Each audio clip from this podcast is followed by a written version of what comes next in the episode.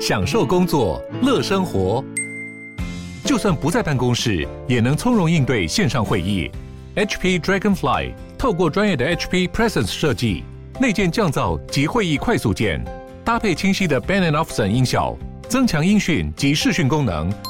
HP Dragonfly 顶级商务笔电，采用 Windows 11专业版，让您在会议中享有最佳的视觉和听觉品质。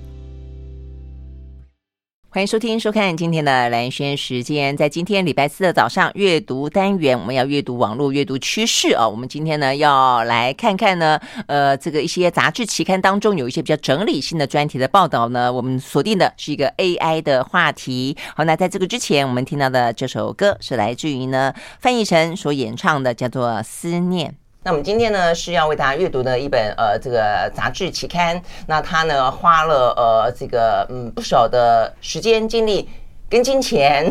飞到了旧金山啊，那旧金山大家都知道啊，是一个所谓的戏谷哦。但是现在的话呢，似乎有一个新的名称叫做脑谷哦。为什么叫脑谷呢？用脑啊，还是一个生成式 AI，目前的最多的当红的公司聚集的地方。所以呢，回过头来我们为它整理一下，看一下这个趋势啊。这个当 OpenAI 横空出世到现在呢，半年的时间了啊。那半年当中的话呢，它只是一个像过去网络泡沫化一样的话题吗？还是它其实真正的很深刻的被视为当代会发生非常深刻而长远影响力的一个呢新的应用呢？我想答案是后者啊。那所以呢，这一期是《金周刊》，《金周刊》呢，他们呢飞到了旧金山，做了一个叫做“旧金山直击最强的 AI 聚落”哦。然后看到这个聚落已经形成了，而这个形成的聚落当中，我们要谈的是呃一个就更多的人投入到呃这个成为 OpenAI 的竞争对手哦，甚至包括像马。斯克也是一样啊，那大家都摩摩拳擦掌的，希望呢，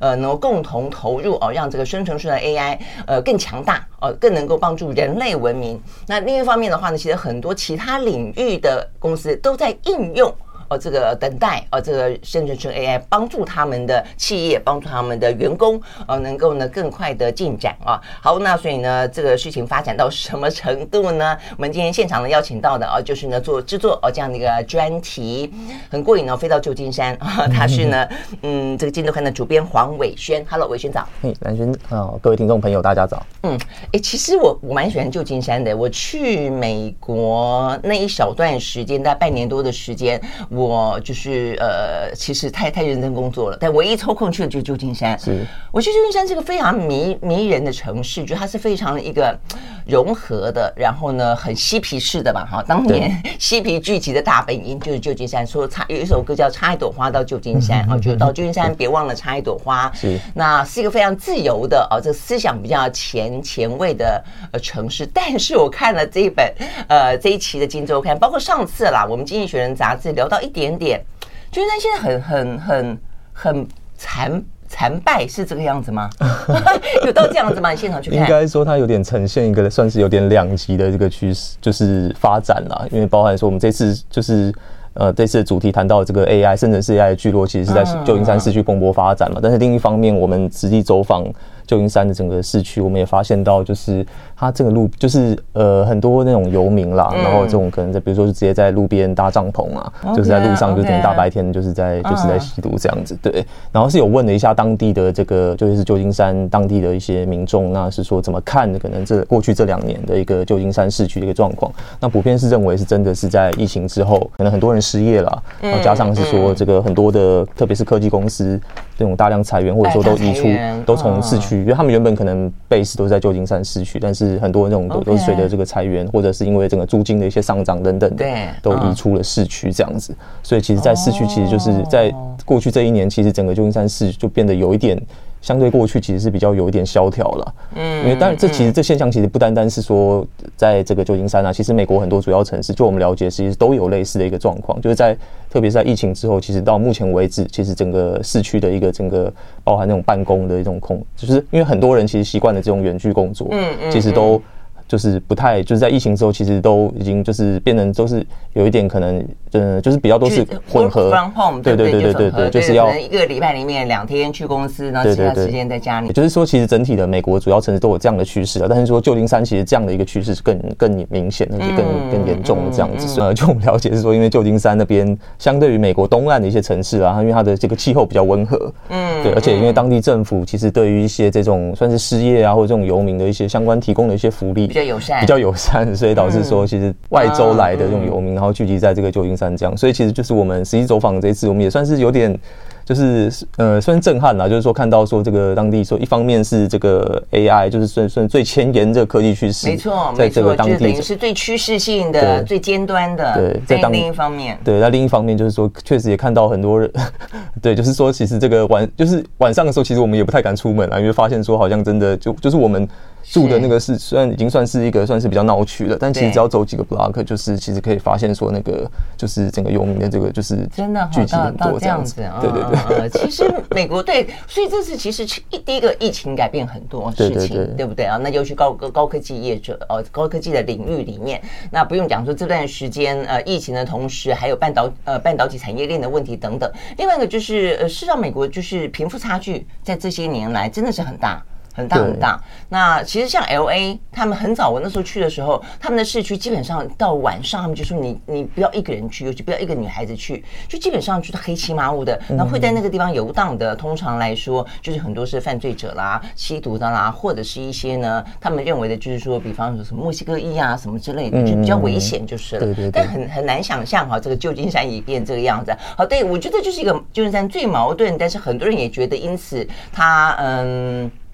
很吸引人的地方啦，啊，就是说，因为它它本来就有一个比较自由的文化在那个地方啊，那又又有是常春藤的名校嘛，啊，这个 Berkeley 在那个地方，OK，好，所以就在我们刚刚描述到的，现在看起来呢，似乎呈现出美国另外一个蛮真实的样貌的一个社会生活的形态的同时，另外我们刚刚讲到的高科技的这部分啊，这个 AI 的大爆发也在旧金山啊，好，那哎，这个你刚刚你们这个报道里面讲到了脑骨，脑骨在哪里啊？呃，脑谷它其实是在离这个旧金山 downtown 不远的，它算是呃，脑谷是你们取的名字 还是他还是他们在地？脑谷应该是就我们了解是在大概今年一月的时候，它是由当地的一个算是一个投资，呃，它是其实是呃，就我们知道了解的话，是一个 Bloomberg 的，它旗下有一个投资公司，然后它的一个主要投资的这个负责，因为它就是说它的一个那个主要负责投资 AI 的那个机构，在今年一月的时候，它的那个主要负责人就是。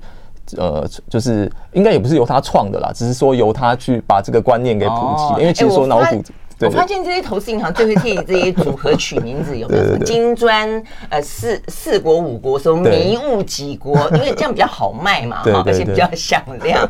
好啦，所以他这个脑股是他们取的哈，它叫做呃 Cerebral 哦，Cerebral Valley 哦，那它本来叫做海斯谷。对，它其实旧名就是在我们刚刚谈到，在它就是离旧金山的那个市中心不远啊，它就是算是一个很小的一个，然后有点呃，算是蛮适合居住的一个，就它当地其实有很多那种咖啡厅，嗯，对，它其实算是一个就是蛮漂亮，然后还蛮适合居住的。就就我们了解当地民众是，我们说其实它算是一个，算是旧金山整个市区里面算是一个整个生活品质各方面都蛮好的一个社区了。对对对，叫做海斯谷这样。但是说今年一月，因为随着很多去年底，然后今年出了这个 ChatGPT，OpenAI 推出这个 ChatGPT，然后生成式 AI 爆红之后，就了据据了解说，很多的这个 AI 的新创都汇集在那边了。嗯，所以慢慢的就是大家就是一开始应该是新创彼此戏称说当地叫做他们叫脑谷了。嗯，对，然后后来就是这个概念就是由我们刚刚谈到这个 Bloomberg 的这个旗下的一个投资机构慢慢把它给布局。OK OK，所以也就是在包在矽谷里面，只是说它就是在矽谷的比较北北边一点。对对对，那只是说它比较特别的是说，就我们了解是，因为我们这次也实际有呃走访当地，然后有采访了当地的一些创投。那有一家它是它就是 base 在那个脑谷那边的一家创投，叫 NFX 啦。嗯，它其实主要就是投 AI，那是也是在戏谷蛮有名的一家创投。那它是有跟我们分享说，在当地之所以说大家会汇集在那边，是说因为。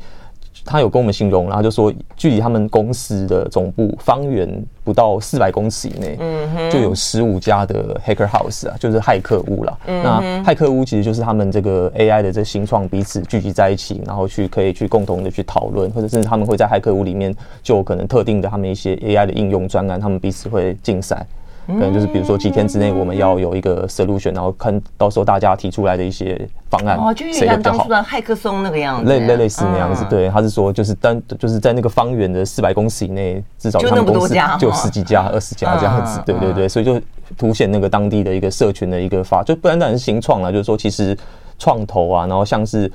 我们刚谈到说，其实带起这一波这个生成式 AI 浪潮的 Open AI，对，其实也是离脑股不远的。它其实也在那个附近。对对对，所以它其实我们有实际走访的那个这个以脑股为周边大概一两公里那个聚落，其实就是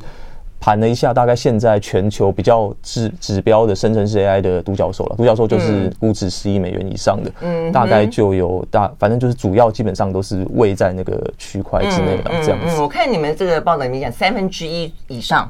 都在那个区块左右。对对对对，就是如果他有等整理出二十，他有一个机构整理出二十四家、二十七家的那个算是指标的 AI 的，甚至是 AI 指标的未来的那种类似明日之星的概念，大概就有三分之一是位在这个脑骨的这个区域了。就是对对对对。OK，好，那所以呢，就在呢这个黄伟轩他们决定呢要去采访啊，当然要先做功课嘛，啊，所以呢里面发现呢，呃华人的面孔，华人的尤其台裔华呃美人 这样的角色。其实特别的，算蛮多的了哦。那也就在去访问的同时呢，就发生了一个呢，他们采访的对象，呃，就是在目前呃，算是 Open AI O AI 圈 AI 圈，呃，他就是呃，被用最高价。并购的公司啊，那他们也做了这个专访。好，所以我们休息了再回来，就再聊一聊啊，这个呃前进旧金山看到了什么？然后呢，访问了这些人之后，他们脑袋里面在想什么？趋势在哪里？马上回来。I like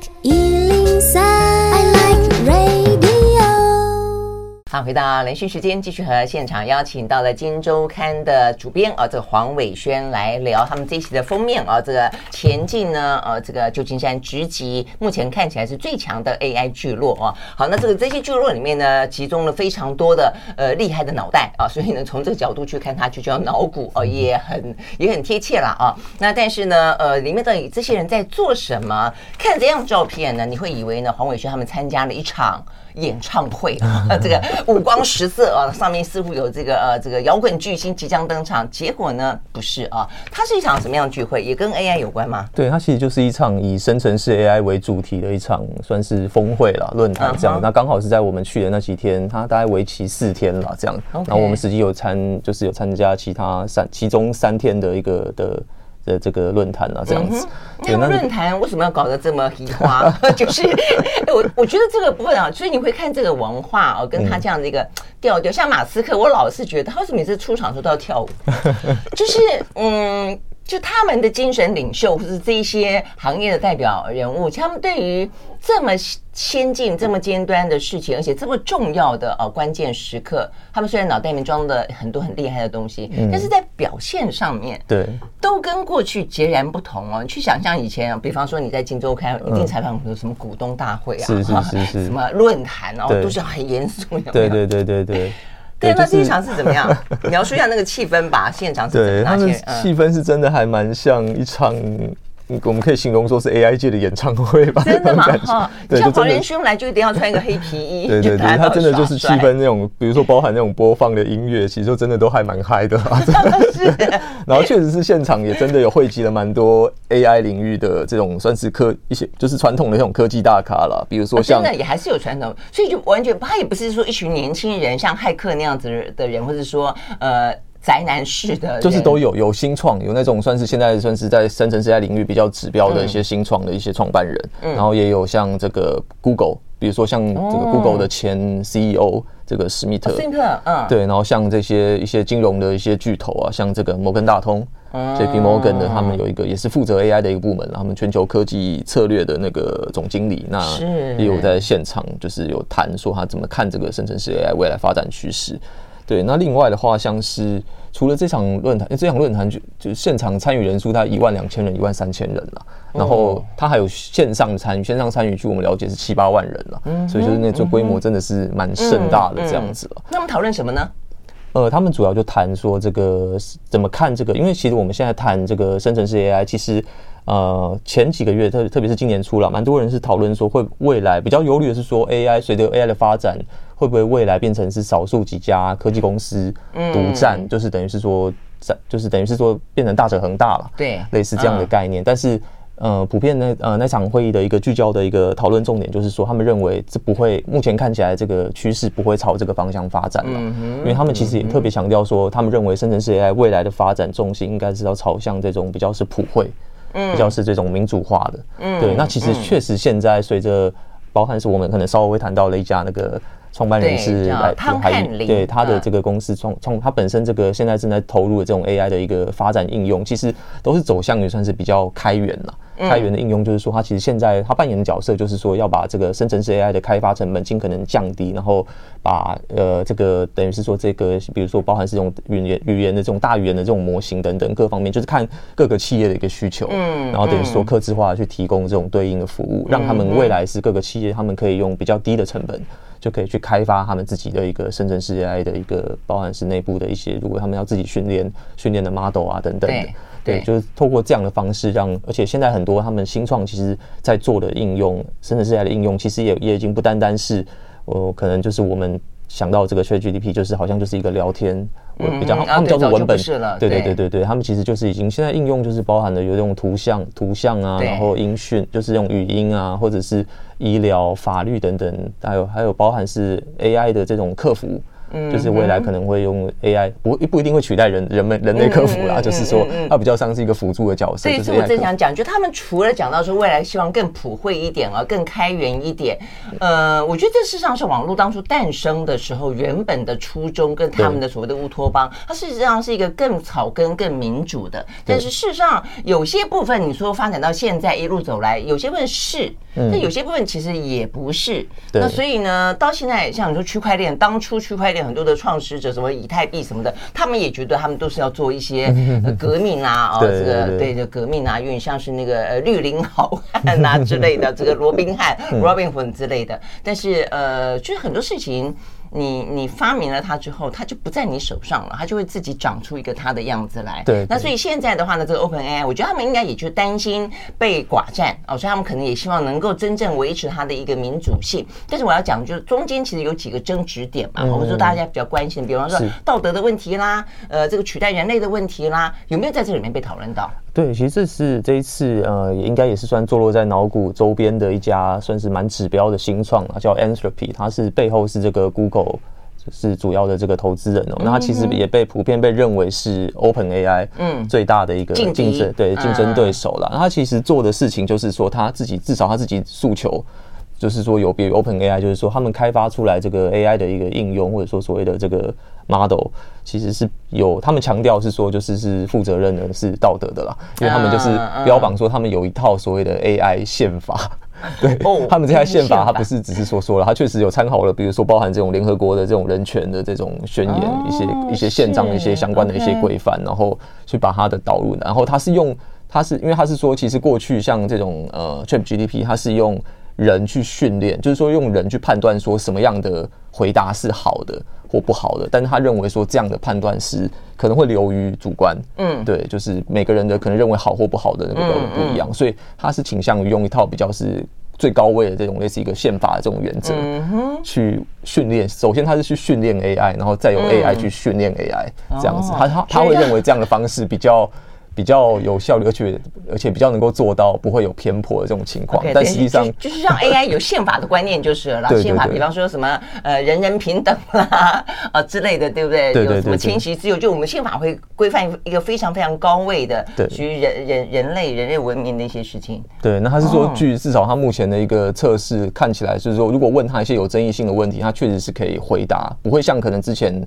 呃，像 ChatGPT 之后好像还有也有修正了，OpenAI 之后有修正，但就至少不会像初期好像会惹出一些争议了。比如说你可能问他说：“哎、欸，我想要做个炸药或什么的。”然后他可能他肯定会认真回答你。对 对对，对对对，就是后至少这个 Anthropy 的这个 AI。它是不会有这样的一个问题啊，就有一些地雷或者有一些红线是在我们人类的之所以成为人，在我们的道德的上面是有个界限在的。对对对对对。但就就这个呃发展呢取代人类这件事情呢，我们休息了以后再回来哦。呃，因为看起来显然的是让大家会认为需要花那么多的呃脑力啊，这个精力跟金钱投入，也就是看中了它其实未来的发展性非常的巨大。对人类文明或是一个里程碑哦，到这样的一个程度，所以呃才会有那么多的资金进来，那么多的人才进来。那所以他们怎么看待呃所谓的当呃这些 AI 跟人们共同工作的时候？不过他们都很乐观了，他们认为都不是取代，他们都觉得是一加一，而且还不等于二，等于十，超过十。对啊，所以呢他们是怎么想的？我们休学马上回来，然后呢看看呢，顺便呢要去走访哦这个呃伟轩他们呢呃访问。到的这位呢，台一的美人啊，他这个用最高价十三亿美金啊被并购，马上回来。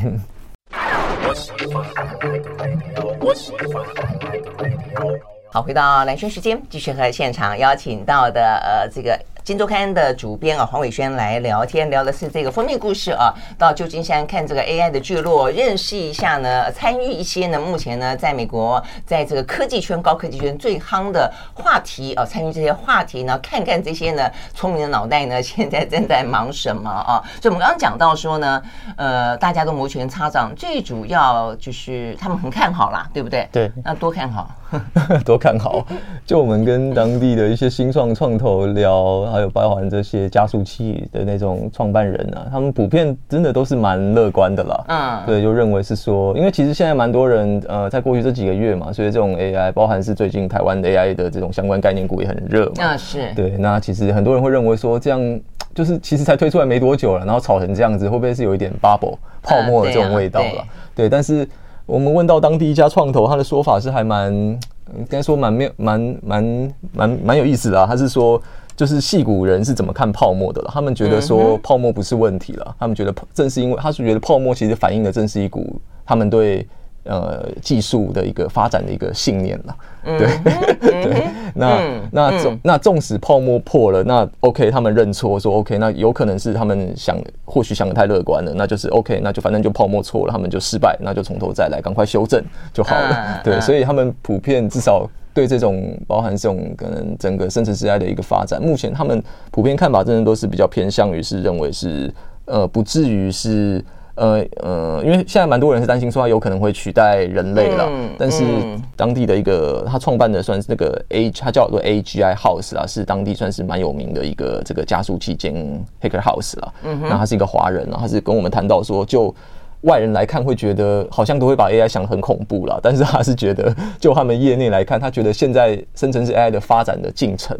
还没有到。到所谓可以取代人类的这种程度，他可能都是比较恐怖的时刻，对，还没有到那么恐怖啊，所以他觉得说不用，目前还不用那么焦虑啊。纵使要担心，应该也是未来几年后的事情，不是 几年后？他有他有讲到几年后吗？没有，五年、十年。当然只说现在看，就他们了解，就是业内的这种对这种技术发展了解，他觉得不用那么忧虑了。这样 OK，那你说这个华人就是汤汉林吗？哦，不是不是，他是另外，他是一个那个，对，他是一个。他们那边的华人也真的是蛮蛮多的，蛮多的，对对对。嗯，OK，我我整理。我看一下他们整理的哦，这些就是在戏谷，包括论坛上这个大咖讲到这个话题的时候，像是我们刚刚讲到的哦，觉得一加一呢会更更更不等不等于会远远超过于十的，是摩根大通它的呃国际。国际科技策略总经理啊，他就这样子看待啊，这个 AI 就是 AI 跟人类其实应该把它当做一个共同工作嘛，对对对，辅助。那另外一个讲到这个是嗯，科技趋势大师，他是谁啊？Kevin Kelly 算是一个蛮有名的，算是呃，就是说如果有在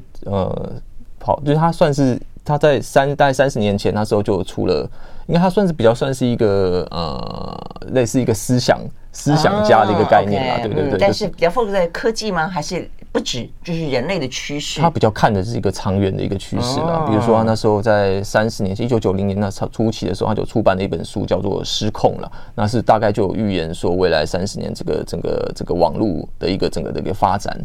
会。然后目前看起来好像是真的是有朝他这种说的方向在走了，对啊。OK OK，那那这样子看起来他挺乐观的哈。他对 AI，他说呢，我乐观看待生成式 AI 的未来。它可以使我们成为更好的人，哇，这个多好！人的一辈辈子不就希望自己成为更好的人吗？竟然 AI 可以这样帮助我们啊！不过你这样讲，确实，我觉得泡沫，我也是某个程度我会比较乐观看待。真正会担心泡沫的是投资者啦。嗯。你如果你傻乎乎的跟着人家这样子，我们刚刚讲到的什么什么金砖五国啦、迷雾几国啦，然后呢，呃，说哦这个好那个好，然后呢就抱着钱往往里面砸。那呃，当然可能就比较会掉入一窝蜂也好，或者说过过热啊。但是就一个呃趋势性的发展来说，你说当初 dot .com 它有泡沫化吗？它其实转个身。匍匐前进了一段时间，现在不就是整个网络一样的持续的发展啊？看你有什么从什么角度去看所谓的网络对人类的影响嘛？它实际上现在真的是蓬勃发展啊！它只是在那个时候一大堆成立了什么什么公司，对，可能只是一个短期的，就是稍微有点就是过度的这种撞墙期，撞墙期啦，对，但是经过一些调整，其实当然中长期来看的话。大家普遍认为是这个生成式 AI 应该是对于整个人类的一个经济，包含是各方面的这种生产力啊，各方面其实应该都会有带来蛮大的一个变革，而且应该倾向于目前看起来倾向于是正面的，应该是大于负面了。对啊，对啊，对，而且以前可能带太急了啦。我觉得大家可能你就是希望看到很快的成效嘛，钱投进去马上都希望看到回报嘛，尤其对投资者来说。但是可能要拉长一点一点点时间，否则你看像我们在讲到说 AI。哎，这个 AI 也在过去这这怎么发展呢？我看二三十年都有吧。从从一开始大家最熟悉的，从看电影看这个 AI，到现在那么那么呃蓬勃的应用在生活当中，也是今年才爆发。所以我觉得要给他时间。所以包括呃这个什么虚拟实境啦啊，什么，我觉得都是这个样子。好，那所以呢，呃，在现在看起来 AI 当然比啊这个所谓的虚拟实境 AR、VR 啊这些呃，尤其是 那个是 卓克伯。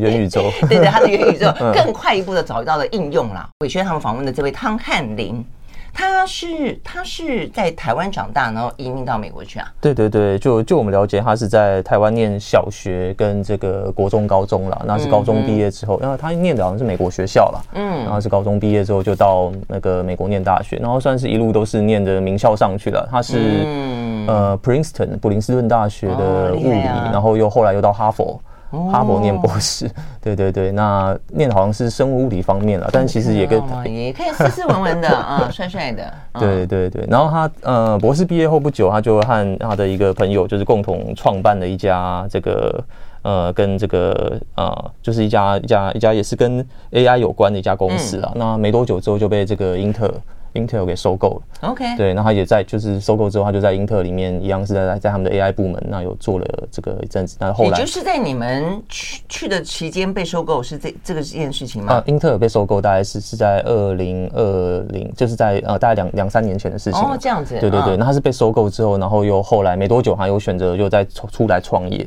那就是创办创办现在这家公司，对，这家叫做 Mosaic。所以等于是他新创的公司，马上都被那种那么大的公司马上就收购，那再去新创。所以有些人就是连续创业家，他就属于这种。对对对，他就是创办没多久，然后就都被大公司给收购。那他这一次也是在这个，那是一个金童。对，在我们刚去没多久的时候，他创办的这一家，就我们刚刚谈到，他主要做的是这种算是 for 这种客制化，给这个协助企业去开发他们自己的这种生成式 AI 的这种 model 的。的这个，它主要业务是这一块啊。那它是在大概我们去的大概六月底那时候，就是有一家一样是在呃戏谷很有名的一家，也是做 AI 的一家叫 DataBreeze 的公司，那宣布以十三亿美元啊，十三亿美元收购这个 Mosaic，对对，那。对，那这个金额是听，据说是这个目前的这个生成式 AI 的这个领域，算是并购的这个金额是最高的了。嗯，对，所以我们某种程度可以说是，就是在哎，反正就是继这个 NVIDIA 之后的另一个，算是台湾之光吧，这样子。啊，OK，那他他跟你聊了什么？哎，他大概就是有跟我们谈到说，呃，当然就是他谈说他的公司有跟他谈一下说他的公司在做什么嘛，这样子。嗯、那他另外当然他也有跟我们谈到这个。呃，就是他对这个 AI 的一个未来的一个，我们刚谈到嘛，就是说现在蛮多人担心说会不会 AI 又又是变成像之前大家炒很热的这种 Metaverse 啊、元宇宙啊，嗯嗯、或者是像这个什么 NFT 啊，类似这种东西。啊、但是他就说，以他们在这种业内的角度来看，他觉得这个他不觉得完全不担心这个问题了，因为他觉得他们做的就是很实在的，就是技术，而且是看得到明明显就是可以看得到它的应用的。一个价值，就是可以立即看得到它的应用面层面价值。所以他说他不觉得这个是 对很多就是那个一线的这种 AI 的这种新创来说，他不觉得那个是个问题了。OK，这样子，嗯，我觉得至少有有两个哈。第一个，他他出来，他从你说 Intel 出来再创业，也不过是两年呢，又被收购，所以他的公司其实都好短就被看到，所以代表我觉得他的切入一定都很精准。对对对，第二个就刚才这个伟轩讲，他切入什么呢？他切入到说，他替很多其他的呃，目前想要应用 AI 的公司去克制化属于你们公司的宣传说 AI 的呃，这个算什么模式吗？还是呃，它的一个程式？程序、呃、对，应该算是就是它等于是把，因为呃，过去像这种 ChatGPT，它可能就是比较，当然它现在也有好也有开放它的一个 API 给给外部使用了，但是早期的话，他们的这种呃主要的这种，包含 ChatGPT 或者是说呃其他的主要在投入这个深圳市 AI 的，他们都是比较是自己封闭的一个 model，就是说你你外部是可以用，但是你可能透过它。呃，你去，比如说你跟他互动，然后这些数据你没有办法是基本上还是还是留在他的公司那边，对，没有办法你自己 keep 就是保有这些数据了。那如果你想要有一些。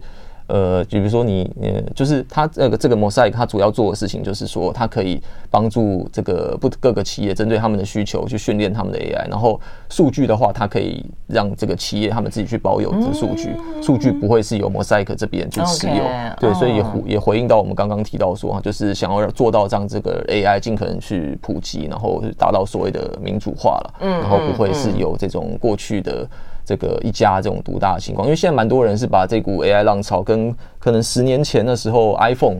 带起来的苹果带起来这个浪潮去做，它的关键性有这么的的强就是了。对对对对，蛮多人是把这个可能跟那时候十年前的这种 iPhone 崛起做比较，但是就是说一个关键差异就是很多就是我们刚刚谈到，就是很多人认为说，因为 iPhone 走到现在看起来就变成。它独大嘛，对，或者说至少他就是他跟那个，比如说 Google Android 是等于是对两强这样子。但是他们现在至少现在普遍对甚至现在都是比较乐观，认为是说未来应该是呈现一个百花齐放的一个状态了，比较不会是说可能少数巨头垄断这个发展的资源或是技术。对，这样子。OK，好，那我们休息一会儿再再回来哦。所以要接下来聊的就是说呢，呃，这个汤汉尼他们这家公司之所以会那么快速被并购，因为因为他看到了未来会。很多公司都会有，搞不好甚至如果是像像 iPhone 这样人人都会有需要属于他自己的一个生成式 AI 的一个模式，for 我蓝轩啊，对不对？我可能需要什么样的应用跟别人不一样啊啊之类的哦，可能我的生成式 AI 帮助我的可能是搞不好要不要帮我播音啊，帮我写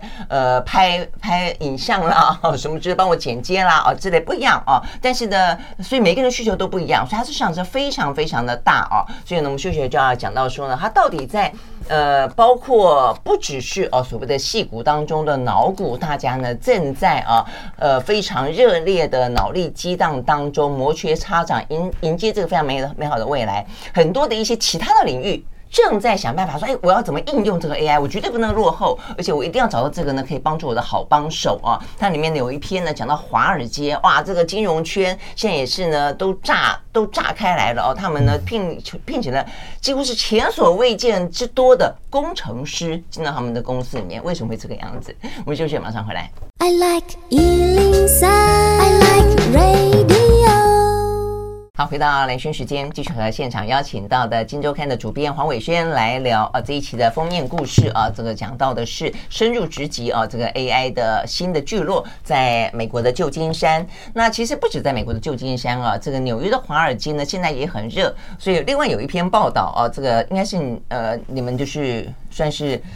这个人我认识了哈，就是他他写的这些分析啊，非常的深深入，因为他以前是我们同事，呃，他跑这个呃金融财经非常长的一段时间了啊。他讲到说呢，华尔街金融巨头如此的疯 AI 啊，当当然他的结论讲到说，台湾还绑手绑脚啦。那如何的疯？哎，他还真的还蛮疯的哦，像这个 呃摩根大通的资讯长啊，一位呃女士啊，她叫做 Lori Beer。他说呢，他们已经聘用了一千五百名的资讯工程师跟机器学习专家，为的就是准备这一波应用式的 AI 可以为他们所用这样的一个大爆发。所以这其实真的是很惊人哈。对，就是如果、呃、我们去盘一下现在这个华尔街导入 AI 的状况，其实某种程度跟台湾是有一个 算是形成一个对照了。比如说几个数据啊，就是呃，这个是 KPMG 他们的前不久做的一个调查啦，就是说这个调查整个啊，它其实不只是针对这个华尔街，它是针对整个整体的美国企业了。嗯，然后大概是有七成啊，大概七成二的企业认为说。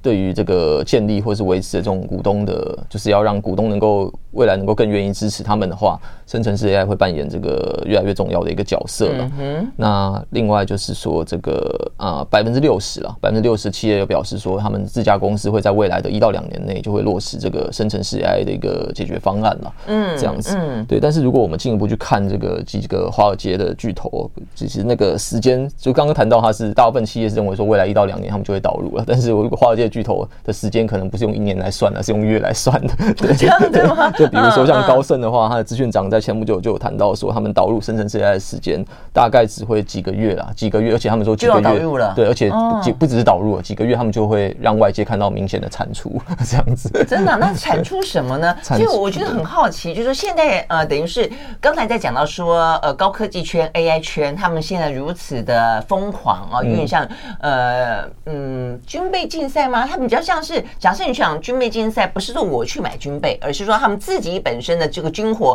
不断的、不断的啊，这个呃火力越来越强大。但是我们现在在讲到的是，我们要去买这些军备嘛，哈，对不对？对对对。那呃，他们到底买了以后要要要做什么？比方说在银行端，你刚刚有讲到，比方客服，客服比较简单去想啦，哈。那还有哪些呢？嗯、呃，像是比如说。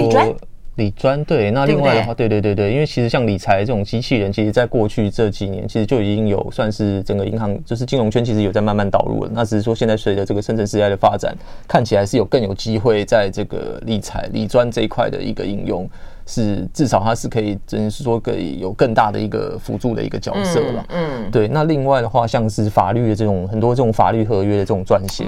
对，这其实据我们，因为其实就我们这次十一走访旧金山，看到很多的新创其实是在做这一块。哦对，就是说可能像这种，因为其实过去的话，可能很多那种比较算是初期的这种法律合约，它的那种文件的撰写都是比较是制式化的了。嗯，对。那这种其实这一块，嗯，普遍认为是说未来其实很大程度是可以被 AI 给替代的。所以它其实可以省去的，省去这个。你这样讲，我想想起来，前段时间有个报道说，美国已经出现了第一篇由 AI 写成的，不知道是诉状还是判决书，我觉得应该是诉诉状。但一个律师哦，那应该是诉状，但是里面呢错误百出被揪出来，所以他可能还要给他一点时间，让他这个呃不要太这个东西就不能够凭空想象，因为他他举了一些案例，对 对对，是哪里来的？对对对，但是这个或许都还有还有去改善的空间，但至少说就我们了解，现在蛮多相关的新创是投入这一块。那当然就是像另外一个就是很多这种券商。呃，就是也是一样金融业啦。其实很多这种券商的分析师现在也都用这种呃，哎，生成式 AI，靠生成式 AI 去，比如说，因为其实像那时候呃，ChatGPT 刚推出不久，那一两个月，其实就有新闻说这个。嗯，我记得是中国的一家蛮蛮指指标的券商，它的一个那个分析师的报告就已经是用生成式 AI 去，他有尝试用生成式 AI 去去写，然后发现说，其实真的是可以写出一份不一定到符合到这个到到这个资深分析师写出来的那么有水准，但是至少以一个算是 entry level 一个初初刚进来没多久这种新人分析师，那其实已经算是有模有样的了，这样子，那还是几个月前的事情了。或许现在，因为我们知道说他其实。呃，这个 ChatGPT，嗯，它当时刚推了，刚推出来的时候是三三点五嘛，然后现在已经到四了，这样子。对呀、啊，你刚刚讲这不是用几年算的，是用几个月算的，可能再过几个月就已经不知道到什么五啊六啊。对，而且这让我想到的是我们在旧金山，我们有问说，哎，问他们说怎么看现在他们，比如说他们最热的这种生成式 AI 的趋势啊。然后我发我蛮好奇的是说他们，哇，就是蛮蛮有趣的啊，就是说他们给我的回答都是说他们其实不好说，因为他是说现在的应用都是在他们看来。生成式 AI 这种相关的这种领域，都是每两个礼拜就就会这个，就是一些新的一些那个应用或者 idea 就会出来。所以他说现在说两个礼拜后可能就不准了，太可怕了。以前摩尔定律是讲两年，对不对？现在每两个礼拜真的是你可能迷迷迷糊糊过过日子，转眼间他不知道迭代迭到哪里去了。我们休息会儿呢，再回来。我喜欢。好，回到雷轩时间，继续和现场邀请到了《金周刊》的主编黄伟轩来聊天啊。他们呢，呃，千里迢迢啊，这个呃翻山越岭，到了这个呃旧金山啊，去直击了目前的 AI 的聚落，重点是看到了一些趋势啊，或者说呃亲身感受到了啊，尤其是这样一个大爆发的地点啊，实际上当然就在美国嘛啊。好，那所以呢，美国的企业怎么样看待啊这个呃深圳市的 AI？刚才伟轩讲到过了哦，但基本上来说，对他的协助生产的能力哦，都觉得非常的感到有兴趣，而且都觉得非常的乐观。然后呢，时间点呢，呃，长则落在一两年间会引用进去啊，让他真的是跟他们一起工作。那但是呢，短则的话，刚才呢，我先说，可能几个月之间啊，他们其实就在就在试了。所以，我们重点我们要讲的是哦，呃，台湾到底有没有这方面的准备哦？就是当大家都摩拳擦掌，在于我们后来或许没有在脑股圈里面哦做那样的事情，不过这当然也是一个比较遗憾的。我觉得其实我们的软体人才，我们的聪明脑袋都移民到美国去了嘛？呃，留在台湾的话呢，是不是在当我们开源释放出更多的一些呃工具的时候，门槛更低的时候，我们也可以加入哦。否则的话，我们基本上现在在夯的。AI 概念股都是硬体嘛，哦，那当然这个部分我觉得是是可以期待的啦，哦，这个台湾在这方面其实是有很多的呃这个底蕴哦，跟很多的呃实力的。好，但重点在于说我们在应用面当然不用讲哦，这个大家全世界应该都会哦这个封 AI。那所以我们刚刚讲到的是华尔街哦，所以华华尔街还有哪些部分他们特别提及到的，会如何的应用，会怎么样的改变改变哦这个金融圈的呃游戏规则吗？呃，还是生态吗？是，比如说，呃，像这个很多现在他们可能主要还是 for 公司内部的，比如说像刚刚谈到这个高盛了，嗯，高盛就我们了解是，他已经有在他的内部，比如说做一些相关的这种，呃，这比如说，因为我不知道高那个像这种很多投资银行，他们内部有过去很长一段时间，他们汇集的这种大量的，比如说这种报告啊，然后或者是比如说他们可能产出的这种。报告或者说有大量这种数据库啊，但是过去他们就是我说如果他们的分内部的分析师要去找这些资料，他们其实据我们了解的，像 Morgan Stanley 好像也是，就是他们其实是都还是要人工的去。比如说是下一些关键字去搜寻哦，嗯，但那这个其实是非常花时间的，嗯，对。但是他现在就是导入了生成式 AI，他等于是说他据了解是说他就是可以把这个整个搜寻的时间，就是等于是说大幅的下降了这样子。对，那那高盛其实就是目前他在生成式 AI 导入大概也是做类似的事情了。他其实在内部，比如说包含一些存档的归类啊，然后他可以就是透过生成式 AI 去分析一些整个数百万笔的这种资料，然后让让过去可以套只能透过人工这种。搜索，然后很费时的这种这种过程，啊能够等于是大幅的去缩短了，这样子。嗯，对，这是目前据我们了解是普遍的。比如说这种华尔街的这些一些金融的一些巨头，他们大概在做的一些相关的应用啊，这样子。OK，好，那对台湾来说是真的感觉上有点纹风不动 哈。嗯，对，因为台湾的话就是对比的话，因为呃，就是台湾，如果我们看这个前不久，其实我们的金管会啦，在。六月底，他有做了一份调查报告，那是针对这个台湾的这个金融机构对于生成式 AI 的一个导入，目前的也算是一个。意愿还有一个算是大概一个问卷调查了，嗯，那结果是其实是跟我们刚刚谈到这个美国企业的乐观，算是比较有呈现一个反差了。就是虽然虽然我们知道说，ChatGPT 其实在过去这几个月在台湾也很热，被带动很多这种 AI 概念股。刚谈到的这个暴涨，比较都是硬体嘛，设备嘛，对对，比较对，对对。但是如果我们看金融业这个金融机构的话，据这份问卷调查结果是显示了，嗯，台湾这个十几数十家这种金融机构只有两家。嗯，目前有回应说正在规划导入了。嗯，对，那主要还是用在像是这种智能客服，刚看到这个客服，客服或者是内部的，刚刚谈到也是华尔街现在蛮蛮蛮大在做一块内部的一些行政作业，或者是像这个风险管理等等。那其他的金融机构基本上都是回应说他们还在评估。观察当中了，对，那是他们是企业本身保守，还是我们的经管会、我们的政府？我觉得我们政府其实基本上都很保守，都有那种保护，哦，就保护这些人。事实上，包括像是很多网络银行也好，什么电子支付也好，台湾都晚全世界的脚步非常非常久哦。呃，你们这篇文章写的一个形容很好玩，他说呢，我们就像是在看欣赏美国 NBA 球赛一样，在欣赏这一波生成式 AI 的发展。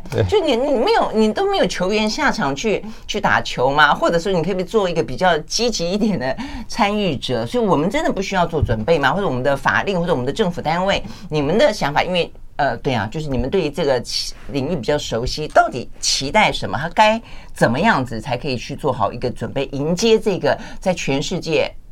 可能会准备大爆发的这个浪潮。对，就是说，呃，台湾好像就我们了解啊，就是说整个金融业好像啊、呃，一方面是因为受限于我们的很多的，应该说整体相较于啊、呃、美国或者相较于欧美的这种文化，我们都还是比较算是重视风险控管嘛，就是比较嗯稍微有保守一点啦。嗯、就是说，比如说以刚刚我们谈到这些要引进很多这种新兴科技，包含我们过去也曾经推了这个金管会也曾经推了这个金融监理沙盒，但目前看起来有这个沙盒走出来的一些新创，好像。也没有像当初预期的，可能就是那么的，呃，就是目，呃，就是好像没有没有到，就是成功案例其实不多啦，这样子。嗯嗯，就像骑兵在沙海里面练练练兵练拳练半天，走出来以后也没。对，多么的武功高强，对对对，那当然部分呃蛮多的分析就认为说，这一方面可能是因为台湾的法规很多这种规范，纵使它是新兴科技，我们看起来好像比较有弹性的，但是其实我们我们的很多规范还是比较呃，比方说比较繁琐了，要他遵遵守，包含这种，因为另外一块是像台湾的这种对治安啊，嗯，对治安的要求啦，也是相对上比较会限制去业者去绑手，就是会让业者比较绑手绑脚的一块。但是它好处是说，它是确实是让台湾的治安。可能整体来讲是比较安全的，因为其实这是说到一个小故事，是我这次 飞九零三，然后我的笔电被害，对，我的电脑我的电脑被害，对，然后就在台湾，就是我在我是一样跟在台湾上连上一样的网站，然后在台湾都没事，然后我去我去九零三就被害，对啊，在台湾，对对，OK，我不知道这是不是能佐证说我们的治安，这有证明我们的治安做的很好吗？我们治安是不是做的比较好这样子？对对对，啊，好吧，就是说然后相对上是一个比较在这个呃比较是风险风险趋向的这种管理的模式了，那这是不是能够在未来能不能能不能因应未来这种生成式 AI 的这种全面的这种崛起的浪潮，会不会台湾因为这样就是在这个至少在金融业这一块，会不会就是可能有落后这种国际国际的脚步的趋势啊？我就觉得这一块是我们未来或许也是可以尝试，未来可能可以再多跟这个主管机关这边可能包含是说跟跟业者业者啊，或者说由我们有可能媒体这边扮演那个算是角色，是跟主管机关这边倡议了，说是不是可以在这一块我们有一些。弹性的做法，那可以让这个台湾的整个整体的企业或者金融业在接轨这个生成式 AI 的一个脚步上能够加快，这样子。嗯嗯嗯，我觉得风险意识上很重要了啊。但是呢，如果说因为太过度的呃风险意识跟保护，然后呢丧失掉了一些